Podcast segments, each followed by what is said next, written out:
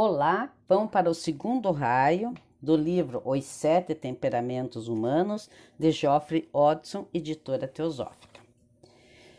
Então, o segundo raio corresponde ao segundo aspecto da Santíssima Trindade, Deus Filho, o Preservador. As qualidades especiais deste raio são sabedoria, amor, intuição, compreensão, filantropia, senso de unidade, empatia espiritual, compaixão, lealdade e generosidade. É o tipo de homem sábio, filântropo, reformador, professor, inspirador, humanitário, curador e servidor da humanidade, imbuído de um amor universal que, muitas vezes, transborda para os reinos inferiores da natureza. Froebel, o grande educador e reformador do século passado, que criou a palavra jardim de infância, assim como Madame Montessori, constituem esplêndidos exemplos de educadores do segundo raio, apesar de que ambos também apresentam as qualidades de outros raios em grau bastante elevados. O ideal do homem do segundo raio é o amor impessoal e universal, baseado no reconhecimento da unidade da vida. Quando altamente evoluído, ele é intuitivo e aspira a irradiar sobre o mundo a sabedoria e o amor, sem pensar em compensação ou recompensa. Com o objetivo de elevar e inspirar todos os que forem atingidos. Também procura desenvolver, no mais alto grau, como poderes positivos, o espírito de serviço e as qualidades de pureza, requinte, gentileza, ternura, caridade, boa vontade, benevolência, harmonia e proteção. A lealdade, tanto na amizade como no amor, é uma de suas maiores virtudes. A amizade é uma verdadeira religião e a lealdade sua mais alta expressão especialmente diante do fracasso e da deslealdade. A frase: O amor não é amor quando se altera ao encontrar modificações, expressa parcialmente o ideal de amor do segundo raio. Para o homem do segundo raio, Deus é o princípio da sabedoria, do amor universal, irradiador e do alto sacrifício, sendo o ato da criação divina um contínuo voluntário e sacramental sacrifício, no qual o Criador perpetuamente entrega a sua vida para que todos possam viver. É levado em consideração toda conduta e realização, na medida em que o homem apresentar essas qualidades e nelas basear-se. É capaz até de perdoar uma conduta má que tenha sido motivada pelo amor. Isto está bem enunciado nas seguintes palavras: Aqueles que trilham o amor podem se afastar, mas Deus sempre os trará para o lugar onde estão os abençoados. Na verdade, quando bastante desenvolvido, ele é sempre capaz de amar e, consequentemente, perdoar o pecador, mesmo quando está denunciando e combatendo o pecado. Para este tipo de raio, os maiores males são o ódio, o isolamento, o egoísmo, a crueldade e a deslealdade.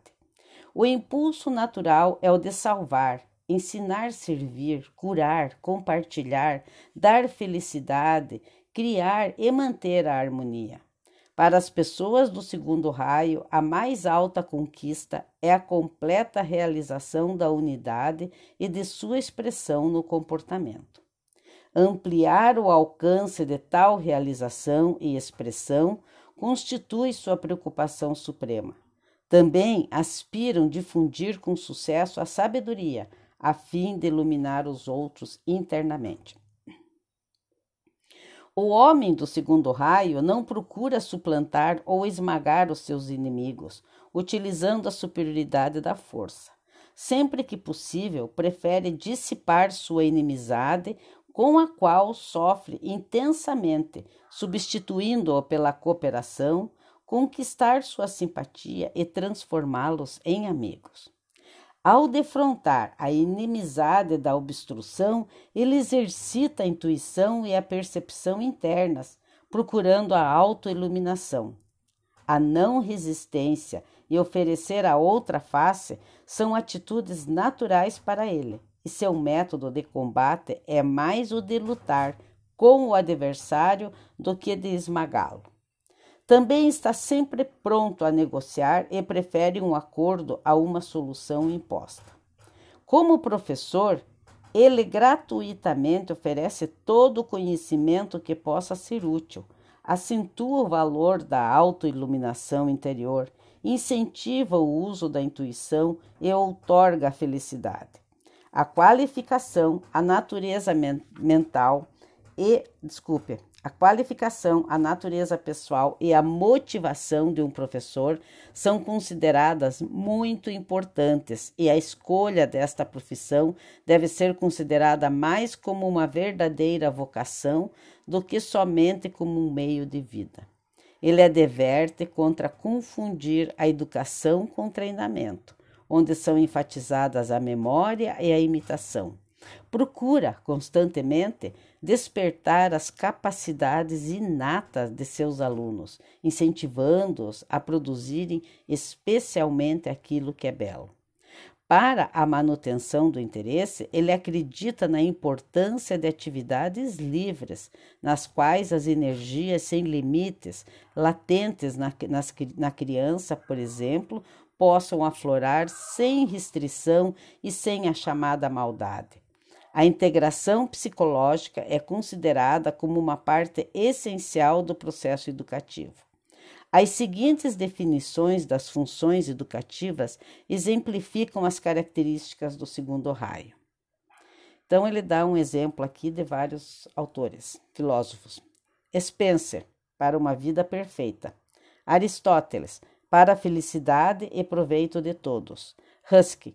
A educação não é ensinar às pessoas aquilo que desconhecem, mas ensinar-lhes a comportarem-se de maneira como não se comportam. Tennyson. Autorreverência, autoconhecimento, autocontrole. Estas três por si só conduzem a vida ao poder soberano. Então, esse daqui é, é umas citações que ele colocou. A esses ideais educativos ainda pode ser acrescentado ajudar o eu interno a conseguir uma completa autoexpressão, formar cidadãos esclarecidos, produzir trabalhadores para a prosperidade do mundo, servidores inteligentes de seus semelhantes. Na Inglaterra, a Escola da Harmonia desenvolve perfeitamente um dos métodos típicos do ensino do segundo raio. Nessa escola, durante o curso, cada criança tem um dia de cegueira, um dia de invalidez, um dia de surdez e um dia de mudez. Na noite antecedente ao dia da cegueira, seus olhos são vendados. Ela acorda cega, necessita de auxílio e as outras crianças a guiam. Por esse método, ela aprende o que a cegueira realmente significa. Também aquelas que ajudam e que já foram cegas estão aptas a guiarem e dirigirem a cega com compressão. A apoteose para o homem do segundo raio é a onipresença, que significa estar conscientemente auto-identificado com a vida divina em toda a natureza, em todos os seres. E assim, estar misticamente presente em qualquer lugar em que esta vida se manifeste. O Cristo e o Senhor Buda são os grandes exemplos dessa perfeição retratada nas palavras do Cristo. Tudo o que fizerdes ao menor dos meus irmãos, a mim o fareis. Mateus 25, 40. Eu nunca te condenarei. João 8, 11. Aquele dentre vós que estiverem sem pecado, que atire a primeira pedra. João 8, 7. Quando dois ou três estiverem reunidos em meu nome, eu estarei no meio deles. Mateus 18, 20. Ama o teu inimigo. Mateus, versículo 44, Lucas 6, 27 e 35. Fazei o bem àqueles que vos insultarem. Mateus 22, 6. Pai, perdoai-lhes, porque não sabem o que fazem. Lucas 23, 34. Se o teu inimigo tiver fome, dai-lhe pão. Provérbios 25, 21. Tomo 12, 20. Entre as falhas deste tipo de raio, do 2, né? Contam-se o sentimentalismo, a sensualidade, a intransigência, a hipersensitividade, a autocompaixão, o desânimo, o hábito de ruminar e de alimentar as ofensas e a dificuldade em perdoar as faltas cometidas contra o código do segundo raio. O discernimento é muitas vezes prejudicado pelas emoções, especialmente aquelas de compaixão e de amor. A qualidade de compaixão que é característica deste raio é bem demonstrada nas palavras de uma menina que apelava para a clemência de sua mãe quando sua irmã mais velha estava sendo severamente castigada. Mamãe, por favor, não fique zangada com a Maria, pois isso entristece o ambiente. As pessoas do segundo raio são inclinadas à impraticabilidade e a sacrificarem-se pelos outros muitas vezes minando-lhes a autoconfiança e aumentando o egoísmo daqueles em favor dos quais são feitos tais sacrifícios.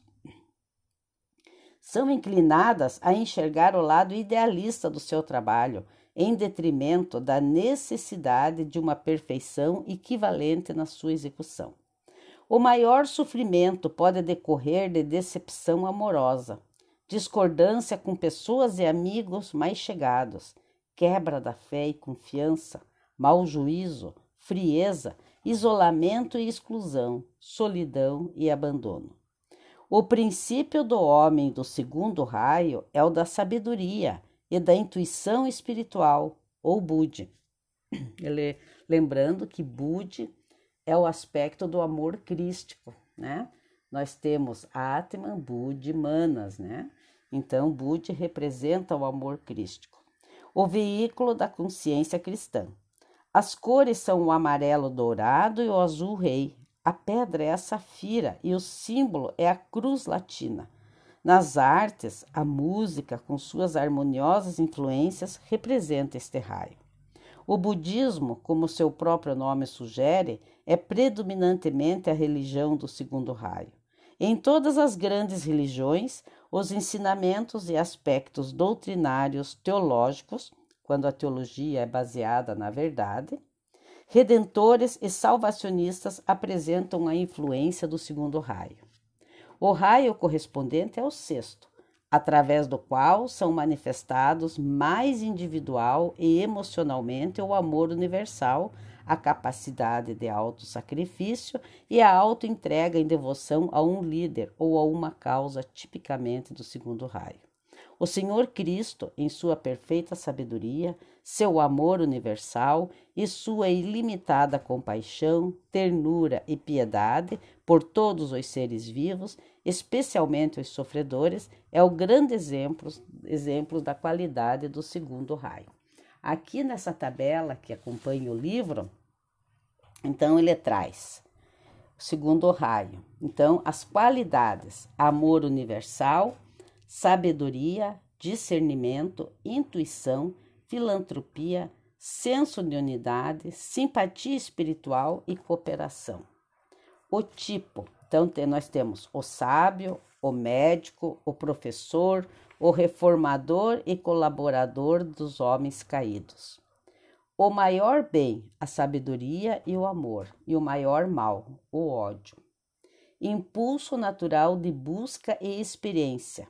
Saber, iluminar, ensinar, dividir, servir e curar.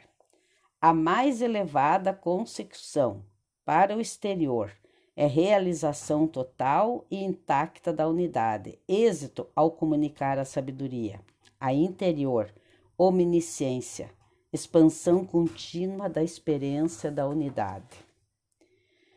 Método de ensinamento: dividir o conhecimento, iluminar de dentro, outorgar felicidade. Método de execução: discernimento e percepção intuitivas, autoiluminação, negociar, não resistência, dar a outra face, arma, luta romana. Fraquezas, sentimentalidade, sensualidade, impraticabilidade, autossacrifício insensato por outro, minando-lhes a autoconfiança e aumentando seus egoísmos, vida acentuada e forma descuidada.